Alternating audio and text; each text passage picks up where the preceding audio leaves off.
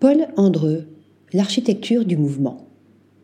Auteur de l'aéroport Roissy-Charles de Gaulle, 1967-1974, dont il conçoit la ligne épurée résolument novatrice, Paul Andreu, 1938-2018, est l'une des figures clés de l'architecture de la seconde moitié du XXe siècle. Chaque fois que je pense un projet, je ne crée pas une boîte pour y organiser du mouvement, mais je conçois les murs en fonction du mouvement que les gens effectueront à l'intérieur, affirmait ce chantre de la ligne courbe.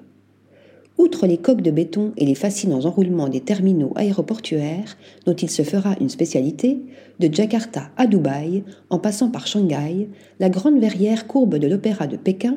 un gigantesque dôme ellipsoïdal de titane et de verre posé sur l'eau en 2008, ou la sphère de verre semblant flotter sur l'océan qui constitue le fantastique musée maritime d'Osaka, pour ne citer que deux de ses œuvres maîtresses, attestent de cette propension à l'épure et aux formes ondoyantes. Doublée d'une grande économie de matériaux, cette quête de la ligne pure, dessinée par la géométrie parfaite du cercle, fait de Paul Andreu le digne héritier des grands architectes de l'Antiquité et de la Renaissance, mais aussi d'un autre maître de la courbe et de l'élasticité dont il se réclamait, le grand architecte et designer finlandais Alvar Aalto une ligne tout en douceur et fluidité, induisant des perspectives toujours changeantes à découvrir dans la rétrospective que la Cité de l'architecture et du patrimoine de Paris consacre à l'architecte qui fut aussi peintre et écrivain.